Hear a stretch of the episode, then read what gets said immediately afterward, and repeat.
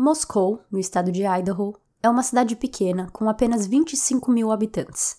Se escreve Moscou como a capital da Rússia. Mesmo pequena, é uma cidade conhecida e que traz mais pessoas para suas ruas todos os anos por ser onde a Universidade de Idaho fica localizada. Essa é a universidade pública mais antiga de Idaho e por 71 anos foi a única do estado.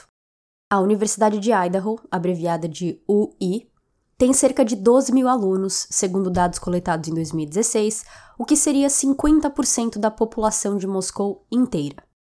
Entre 2016 e 2021, a cidade não teve nenhum assassinato em suas estatísticas criminais. Zero. Pais e alunos de todo o país se sentiam confortáveis em morar na cidade universitária com baixo índice de crime. Mas tudo mudou em 13 de novembro de 2022. Neste domingo, a polícia recebe uma chamada às 11h58 da manhã sobre uma pessoa inconsciente. Ao chegar no local, uma casa, os policiais encontram quatro jovens mortos. O que era para ser um mini episódio repassando uma investigação ainda em andamento de um crime que está dando muito o que falar aqui nos Estados Unidos, virou um episódio mais longo pelo tanto de informação e mistério que esse caso envolve. Sejam bem-vindos ao Sem Rastros, Hoje eu conto a história dos assassinatos dos estudantes da Universidade de Idaho.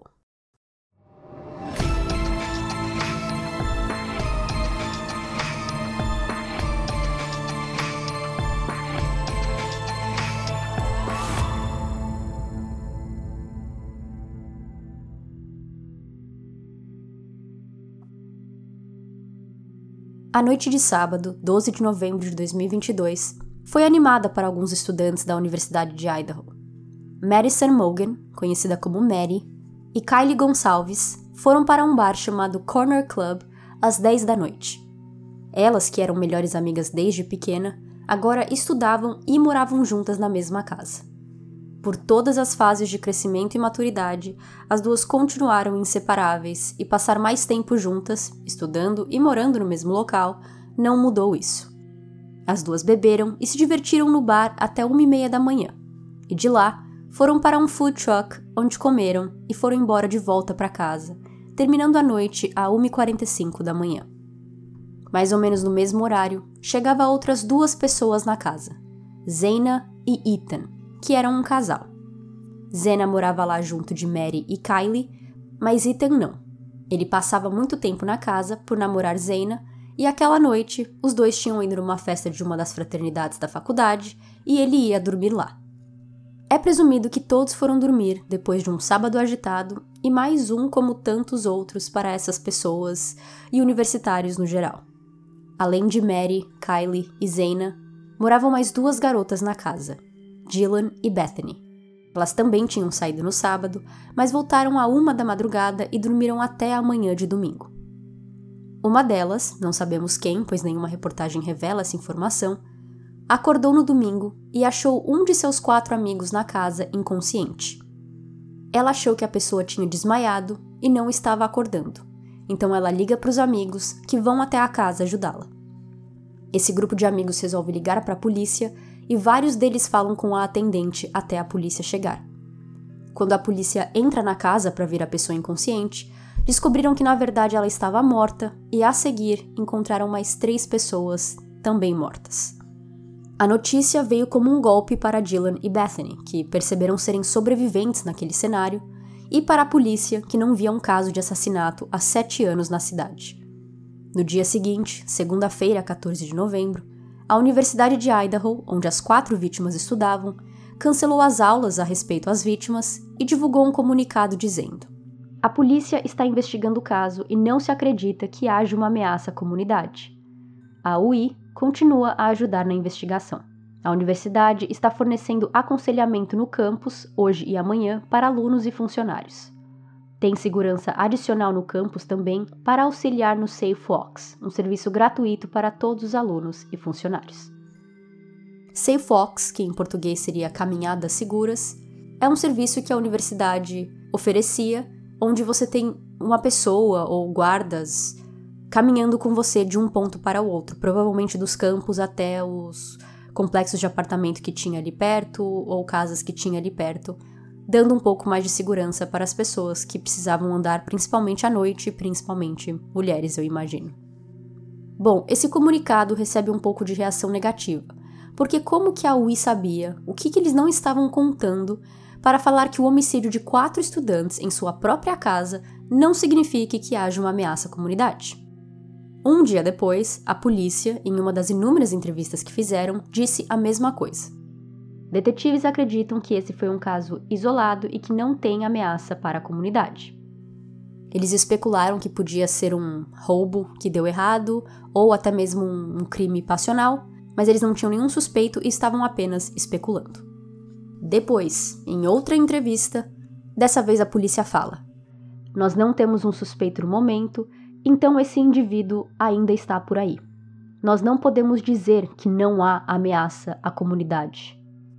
Isto é, eles meio que voltam atrás e falam: Olha, a gente não sabe quem é. A gente ainda não tem um suspeito, a gente ainda não sabe se esse foi um crime passional ou se é um serial killer. Então pode ser sim que haja uma ameaça à comunidade. Voltando para a cena do crime, vocês devem estar se perguntando como Dylan e Bethany sobreviveram, e isso dá pela planta, pelo layout da casa.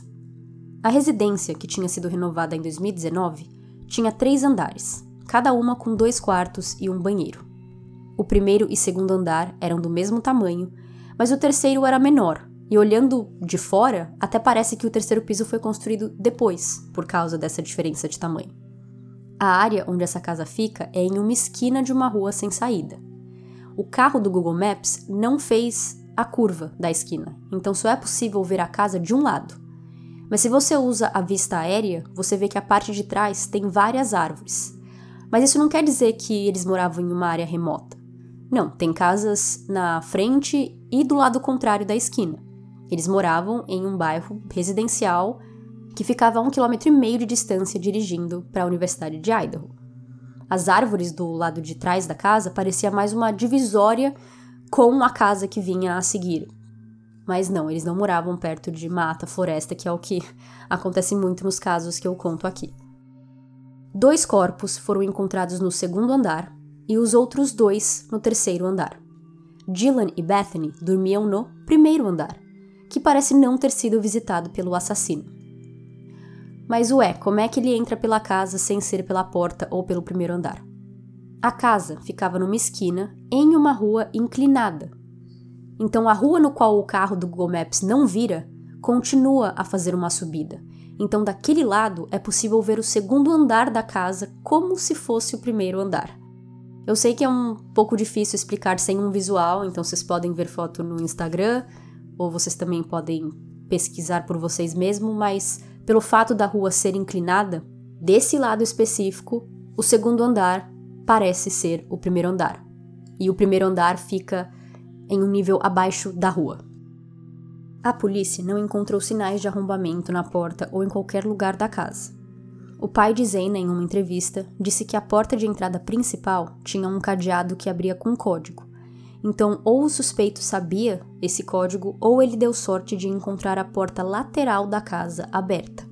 Mas aí, em outra entrevista que eu achei, aparecia o pai de Kylie falando que acha que o assassino entrou por uma janela do segundo andar, por causa da rua inclinada, como eu falei. Ele pode ter entrado direto pela janela do segundo andar, matado duas pessoas no segundo andar, matado duas pessoas no terceiro andar e nem ter passado pelo primeiro andar, que era onde Dylan e Bethany estavam. Na quinta-feira, 17 de novembro, os corpos são examinados e o legista conclui que as quatro vítimas foram esfaqueadas várias vezes em suas camas, que não há sinais de abusos sexuais e que elas morreram entre 3 e 4 da manhã. Eu vi diferentes fontes dizendo que uma das vítimas tinha marcas de defesa ou algumas das vítimas tinham marcas de defesa, mas continuam acreditando que todos estavam dormindo quando foram atacados, sem terem ideia do que estava acontecendo até talvez ser tarde demais. A arma do crime não foi encontrada na casa e o legista diz ser uma faca estilo K-bar, K-A-B-A-R, que em inglês falariam K-bar. Segundo a Wikipédia, essa é uma faca de combate adotada pelo Corpo de Fuzileiros Navais dos Estados Unidos em 1942. Com isso, a polícia passou a perguntar a vários estabelecimentos se eles haviam vendido aquele tipo de faca recentemente. E com o horário da morte também, a polícia estava interessada em duas áreas específicas ali da área de Moscou, e eles pediram ajuda do público por testemunhas ou câmeras de segurança para ver o que estava acontecendo nessas áreas entre 3 e 6 da manhã de 13 de novembro. O horário da morte se deu claro pela autópsia, mas também porque Kylie e Mary ligaram para o ex-namorado de Kylie, Jack, várias vezes antes das 3 da manhã. Kylie liga para Jack seis vezes entre 2h26 a 2h44 da manhã. A partir das 2h44 até as 2h52, Mary liga também para Jack, mas agora do celular dela. E depois, Kylie faz uma chamada final para ele às 2h52 da manhã. Então, por 25 minutos, elas ligam para esse Jack 10 vezes. Elas só ligaram para ele, não ligaram para outros amigos ou outros números, e a irmã de Kylie disse que não era incomum para ela ligar para pessoas tarde da noite, como dessa vez. A polícia descobriu quem era esse Jack, que chama Jack Ducor, e que ele foi liberado como suspeito, que ele não tem nenhuma conexão aos crimes. Ele falou que não atendeu porque ele estava dormindo. Eu, particularmente, acho muito estranho que as duas ligaram dez vezes para ele e que foi apenas coisa de, sei lá, gente bêbada ou porque Kylie tava com saudade dele. Eu acho que 10 vezes é muita coisa. Então eu fico imaginando se talvez ela já estivesse ouvindo alguém entrando na casa ou se estava ligando para pedir ajuda. Mas, de acordo com a autópsia, parece que eles morreram após essas chamadas. Começando com a lista de suspeitos, a polícia já falou que não considera as duas colegas de quarto sobrevivente ou os amigos que elas chamaram antes de chamar a polícia como suspeitos. Então eles foram liberados desse rótulo. O segundo suspeito foi um homem visto em filmagens perto de Mary e Kylie no food truck, minutos antes delas voltarem para casa. Esse food truck que elas foram ao final da noite delas fazia lives na plataforma Twitch algumas ou todas as noites, eu não tenho certeza. E lá aparece as duas pedindo suas comidas e conversando entre si. Elas estão cambaleando e é bem claro pelas filmagens que elas estavam bêbadas, especialmente Mary. Falando um pouco sobre essa filmagem, depois vocês podem assistir. Mary e Kylie chegam no food truck e vão até a janelinha pedir suas comidas. Parece que só Mary pede comida. Elas saem da fila e vão para a outra ponta do food truck esperar pela comida sair. Então tinham duas janelinhas, uma que você pede e a outra que você pega a sua comida. Além delas, tem várias pessoas de pé conversando e esperando pelos seus pedidos. Kylie e Mary agora estão mais afastadas da câmera, com Mary perto da janela, onde a comida vai sair, e Kylie uns três passos para trás, conversando com uma outra jovem que estava ali. Um homem de capuz, então, entra em cena, aparece nas filmagens, e até então ele estava ali de pé sozinho, mas parecia participar da conversa, pelo menos como um ouvinte, de um grupinho de três pessoas que estavam ali também. Aí um desses três, um homem de boné bege, vai até o capuz e os dois ficam conversando. Então eu vou chamar o homem de boné de boné e o homem de capuz de capuz. Mary e Kylie ainda estão esperando pela comida, agora próximas uma da outra na janela. Então Kylie para de falar com essa jovem, foi uma conversa bem breve, e vai ficar do lado da amiga. E durante todo esse tempo, porque Mary fica esperando por um tempo ali pela sua comida. Durante todo esse tempo, Kylie está olhando para baixo no celular. Não tem ideia do que ela estava fazendo. Se ela estava vendo mídias sociais, se ela estava chamando um Uber, se ela estava falando com pessoas. Só sei que ela mal tira os olhos do celular. Bom, várias pessoas vêm e vão pegando seus pedidos, mas Mary é a única que fica esperando na janela, que parece que o tempo passa mais devagar. Demora um pouco para chegar a comida dela. Mas se você presta atenção no capuz e no boné, eles ficam conversando e vários momentos parece que eles estão olhando, falando e até apontando para a direção de Mary e Kylie. Mas não dá para saber com certeza se estão falando delas, mas parece. Em um certo momento da filmagem, Mary olha para trás, para os dois homens que estão atrás dela. Eles estavam a uns quatro passos de distância para trás de onde Mary e Kylie estavam. Mary olha para trás para os dois homens, aponta para um deles, parece o de boné, e fala: Fuck you, mister. Que seria vai se fuder, senhor. Algo assim. E volta a olhar para frente e continuar conversando com Kylie e esperar a sua comida. Então, parece que talvez ela tenha ouvido eles falando alguma coisa e não gostou, ou ela estava muito bêbada e falou o que falou. Eles continuam dando a parecer que estão falando das meninas. Talvez não durante todo esse tempo, o assunto pode mudar, mas alguns olhares em direção a elas e gesticulando a mão na direção delas. Finalmente, Mary pega sua comida e voa embora, saindo da visão da câmera. Quando elas estão saindo, o capuz está no meio de uma fala pro boné. O boné aponta em direção às meninas, o capuz para de falar, olha na direção apontada e as vê indo embora. Mais uma vez, eu tentando decifrar gestos e expressão corporal, então vocês podem ir lá ver por vocês mesmos e terem suas próprias opiniões.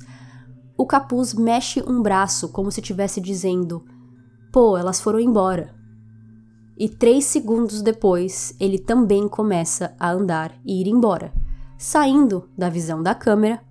A única diferença é que Mary e Kylie viraram à esquerda ao sair da câmera e ele à direita. A polícia disse que já conversou com essas pessoas, incluindo o homem de capuz, e que ele já foi liberado como suspeito. O que as pessoas na internet acham que foi liberado muito cedo, que deviam fazer uma investigação mais profunda, mas a real é que nós não sabemos se eles fizeram ou não. Tenho certeza que a polícia deve estar escondendo algumas coisas do público, o que é certo a se fazer quando você tem um caso desse tipo. Enquanto isso, rumores sobre Kylie Gonçalves ter um stalker chegou na polícia, que em 22 de novembro disse ter recebido várias pistas sobre isso, mas que nada indicava que ela tinha realmente um stalker. Eles não descobriram sua identidade, caso ele exista, eles não conseguiram descobrir nada além de rumores. Com o caso recebendo atenção internacional, o governador de Idaho, Brad Little, anunciou em 25 de novembro que um milhão de dólares de fundos emergenciais seriam usados para a investigação desses assassinatos, que foi rotulado como os assassinatos dos estudantes da Universidade de Idaho.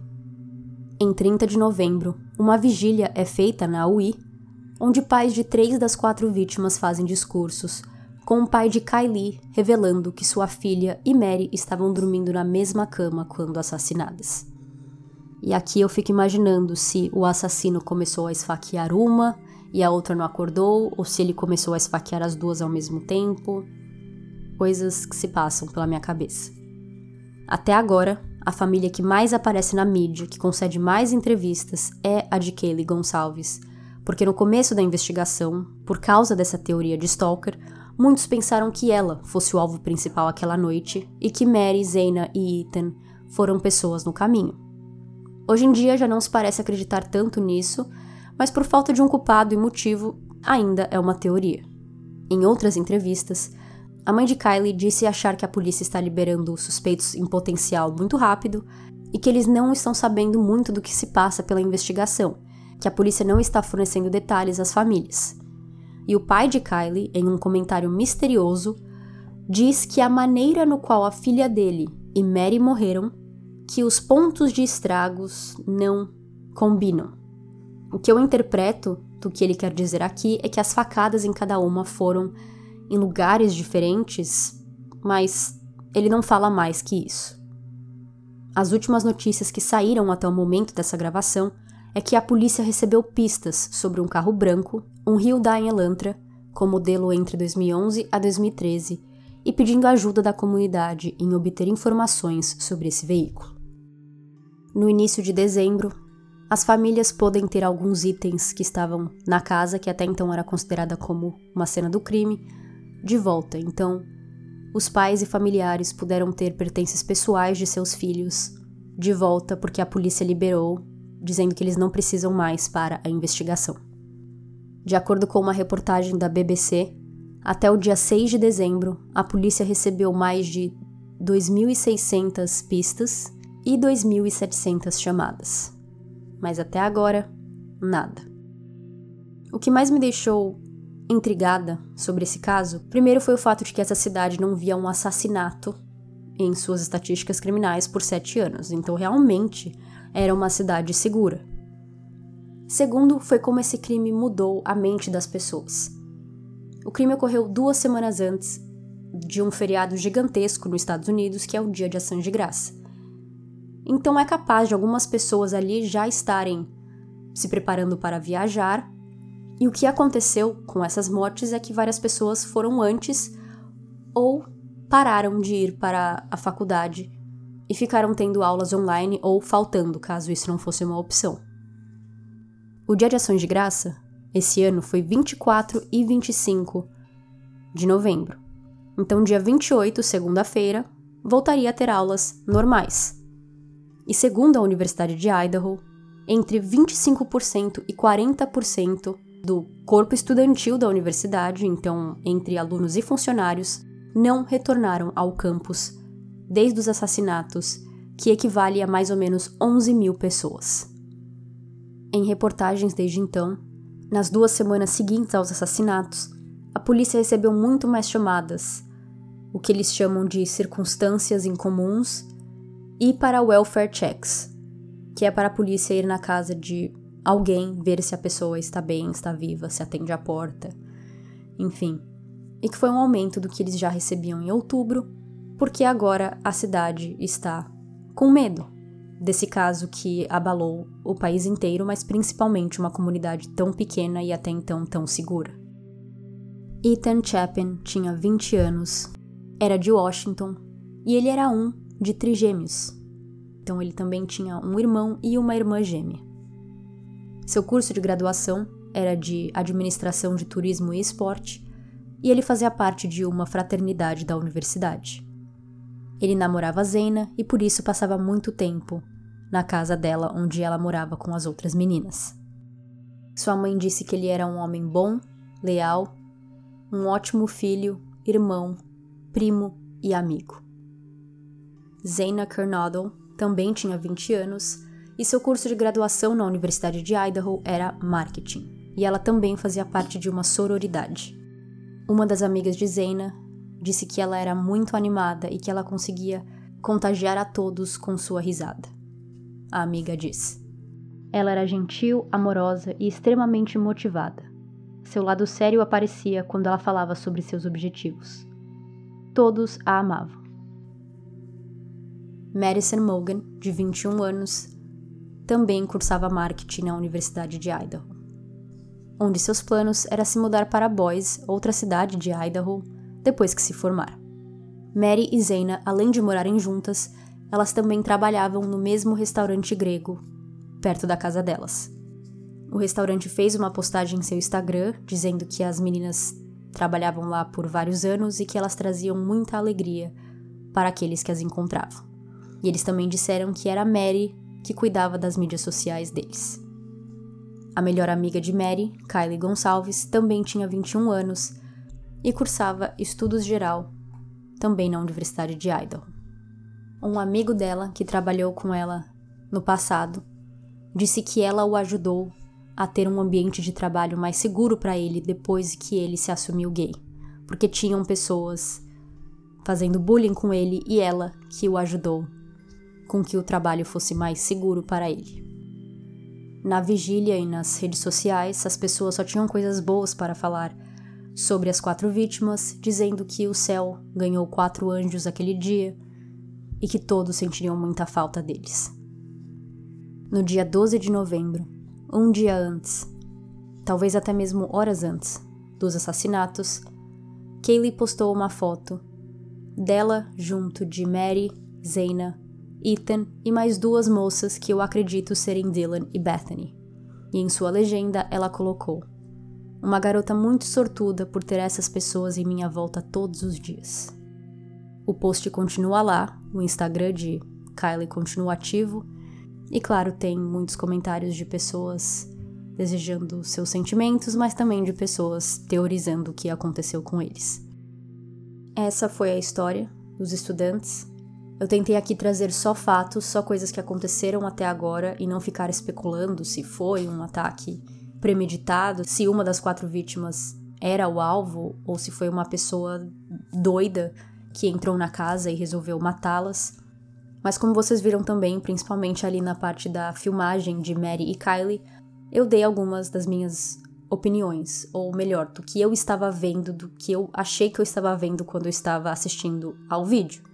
Então, se vocês quiserem formular suas próprias opiniões, vão lá ver o vídeo por vocês mesmos. Esse caso tem sido muito falado aqui nos Estados Unidos, mas infelizmente, mesmo com toda essa popularidade, o assassino ainda não foi pego. Se tiver alguma novidade, eu atualizo aqui e no Instagram. Obrigada por ouvirem. Vejo vocês no próximo episódio. Tchau, tchau.